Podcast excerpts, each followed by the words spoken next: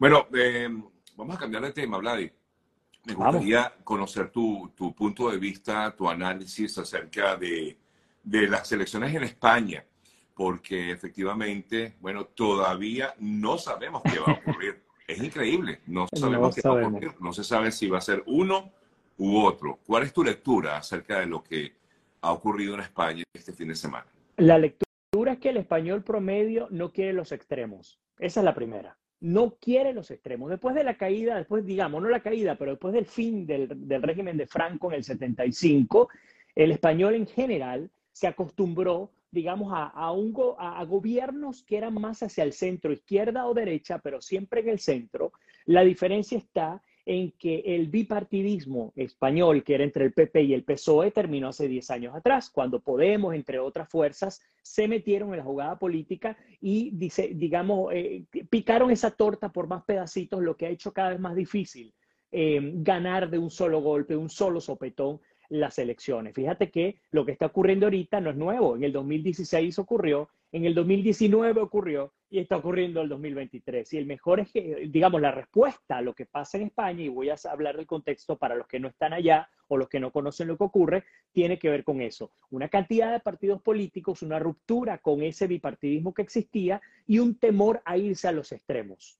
Cuando digo temor a irse a los extremos, creo que eso es interesante y es bueno, positivo para, para, para España, es que ellos no quieren ni a Vox ni a Podemos, entre otros que son aún más extremos todavía. No quieren a los separatistas eh, de Cataluña, los vascos, etcétera, pero tampoco te quieren los supremacistas que, pues, a juicio de ellos destruirían la, la institucionalidad en España. Entonces, Bajo esa realidad, 37.5 millones de españoles tenían la capacidad de votar este domingo y votaron, digamos, aunque las estadísticas se equivocaron bastante en términos de números, votaron algo que era predecible. El PP iba a obtener mayor cantidad de votos que el, que el, que el PSOE, que es el partido de gobierno, que es de, de Pedro Sánchez, pero nadie ganó, nadie ganó este domingo. El mejor ejemplo, el mejor ejemplo de, que nadie ganó es que ambos bandos salieron a celebrar. Y es interesantísimo porque sin ganar y sin perder, pues ambos se sienten ganadores. Ahora, ¿cuál es la realidad que está viviendo España en este momento? Hay tres escenarios. Digamos, lo primero, España no es un régimen presidencialista, es un régimen legislativo o parlamentario. ¿Qué significa esto? Que la elección pudiera catalogarse como una elección de segundo grado. El presidente no lo escoge el español promedio, lo escoge el, Congreso de España con la venia del rey de España. Entonces, para que eso se dé, tienes que tener la mayoría absoluta. Esa mayoría absoluta no se alcanzó. Y no solo no se alcanzó, la cosa está tan enredada que por un lado tienes al PP con 136 escaños, que fue lo que ganó, por cierto, una votación histórica, han remontado 3 millones de votos, etcétera, muy positivo, pero por otro lado tienes al, al PSOE con 122 escaños. Ambos tienen unas extensiones. Por el lado del, PP tienes a Vox y por el lado del PSOE tienes a varias organizaciones, más allá de Podemos, etcétera. El, el problema está, Sergio, en que aún haciendo alianzas, ambos partidos con sus con, cada una de las orientaciones tampoco les dan los números. Entonces, el escenario uno es que por el lado del PP, eh, Núñez Feijó consiga el respaldo para obtener los 176 escaños para poder mm, eh, gobernar. No se cree que ocurra. Escenario B, que sea Pedro Sánchez que lo consiga a través de PSOE, tampoco creemos que ocurra. Por lo tanto, el escenario C, que pareciera ser el más probable es que haya lo que ellos llaman el bloqueo y que nuevamente se vaya a un proceso de elecciones.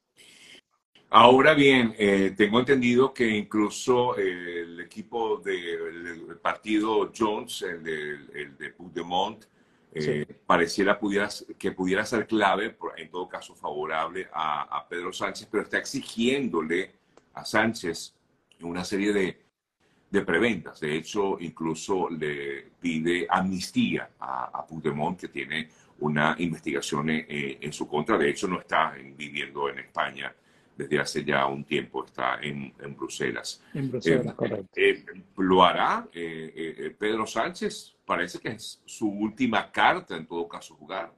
Pero es que con, con, con el partido Junts Cambiemos, que, que es un, partido catalán, eh, o catalá, como le llaman ellos, ese partido, aún sumando sus escaños, no le da al PSOE.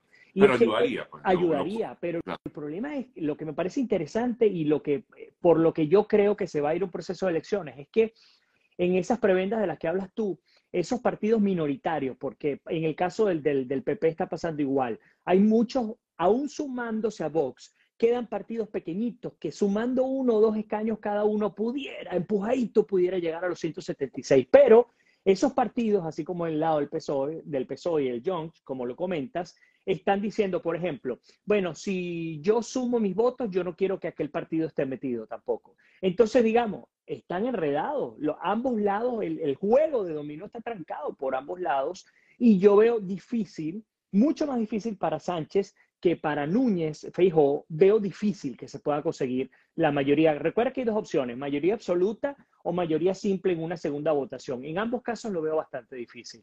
Ahora, tú decías que lo más factible entonces es que haya nuevas elecciones, pero en las nuevas elecciones pudiera ocurrir algo similar. Sí, pudiera ocurrir, aunque en el 2016 y el 2019 sí hubo desenvolvimiento, sí hubo, e, incluso cambió la figura, ¿no? Estaba en el 19 era Rajoy contra contra Sánchez, Rajoy, perdón, 19, sí, este, em, Rajoy había ganado brevemente su, partido, que era el PP, eh, luego fueron un proceso de elecciones porque no se llegó a consenso y, el consenso, y en el proceso de, de elección se volteó la torta y fue Sánchez el que logró obtener la, la victoria. Así que esto puede pasar, eh, es, lo, es, lo, más probable, insisto. Ahora, ¿qué es lo interesante? En España es cierto que con Sánchez ha habido una cierta estabilidad económica, eso es cierto, los números no desfavorecen al país, se ha controlado, pero el talón de Aquiles de, Sánchez, el más grave, es su alianza con los partidos separatistas españoles. Vengan de donde vengan. Ese es el problema principal y fíjate que por un lado tienes a un Sánchez que promueve, digamos, los principios liberales, aborto, matrimonio homosexual, libertad LGTB, etcétera, em, entre otros. Y por el otro lado tienes a gente como Vox que están totalmente en contra. Pero insisto, pareciera que el, que el pueblo promedio español no quiere ninguna de las dos vertientes. Quiere seguir por el centro, quiere seguir caminando sobre seguro y no quiere tomar ningún riesgo. Esa es la lectura que se le puede bueno, dar. Se le puede dar esa lectura o también se le puede dar una lectura de que hay un país muy polarizado también.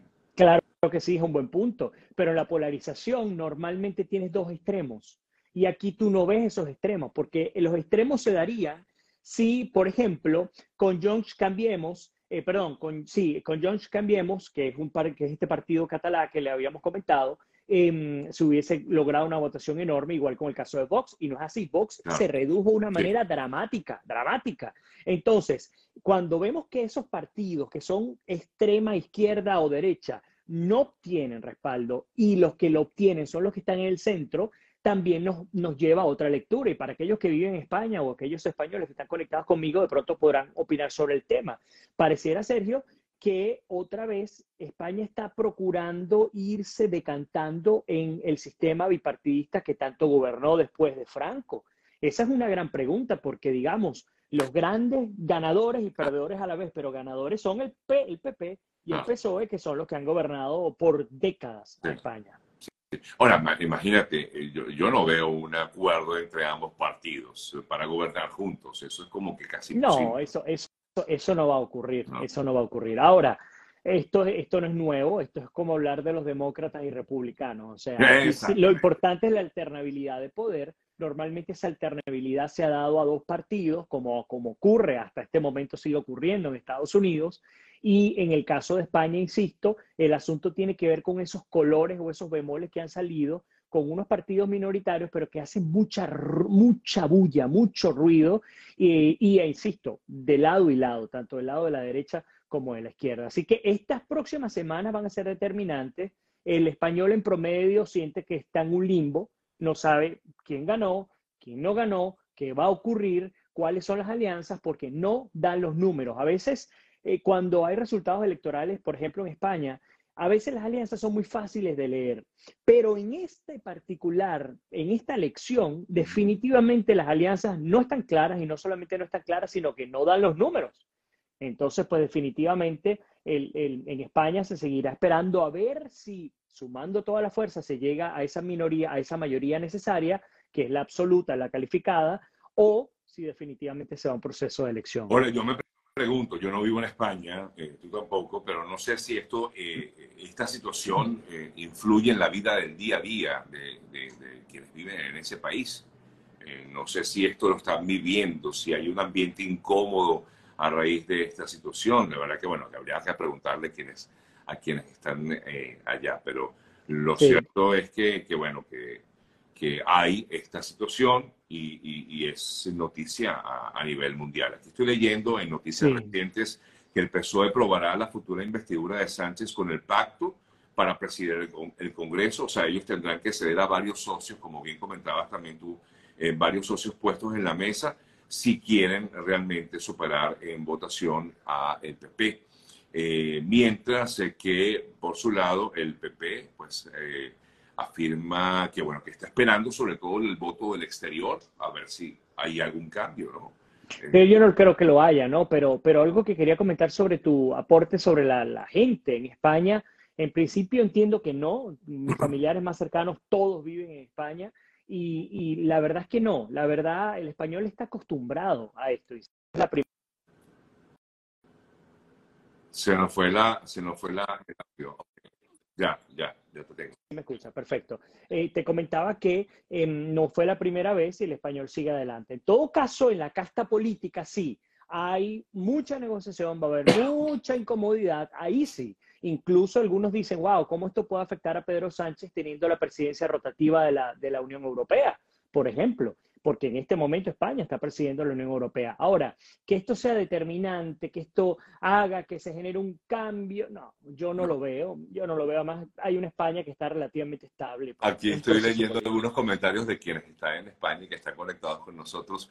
Dice Francis, por acá todo tranquilo, se vive una paz divina. Por otra parte, aquí comenta Clamor, dice, es cierto que vives una paz divina, además la gente está disfrutando del verano, las playas, claro, y los que, bueno, los que les toca trabajar, que trabajan, pero como que sí, eh, realmente no, no, no hay una mayor preocupación en el ciudadano común. Bueno, no hay, y esto que quede entre tú, todos los que están conectados y yo, no vayan y le digan a nadie en el canal, mi sueño es retirarme en España. Ah, Definitivamente. Yo creo que muchos pensamos en eso, la de bien, ¿sabes?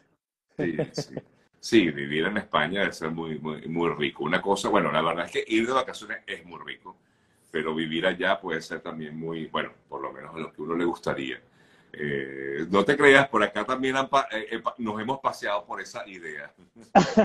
sí, sí, sí, no, muy rico, muy rico. Europa es muy rico, pero bueno, de cualquier manera habrá que ver eh, y estamos hablando de una Europa en la que los países menos favorecidos justamente son España, Portugal, Italia, son los países que tienen mayor problema, mayor desigualdad social, eh, problemas económicos, corrupción también, pero aún así son grandes países, así que bueno, habrá que esperar a ver qué ocurre eh, en los próximos, las próximas semanas primero, a ver si se llega a algún tipo de acuerdo. Yo insisto, lo veo muy difícil de lado y lado, tanto el PP como el PSOE, pero yo no puedo dar por ganador a Sánchez, así como no puedo dar por ganador a Núñez Feijó, porque definitivamente todavía los números no dan, insisto. Así es, así es. Bueno, mi amigo Vladi, gracias, sí, como siempre, por permitirme conversar contigo. Feliz día. un maravilloso día eh, y bueno, gracias nuevamente, ¿ok? Fuerte abrazo. un abrazo, feliz día, que Dios me los bendiga. Amén, amén. Gracias.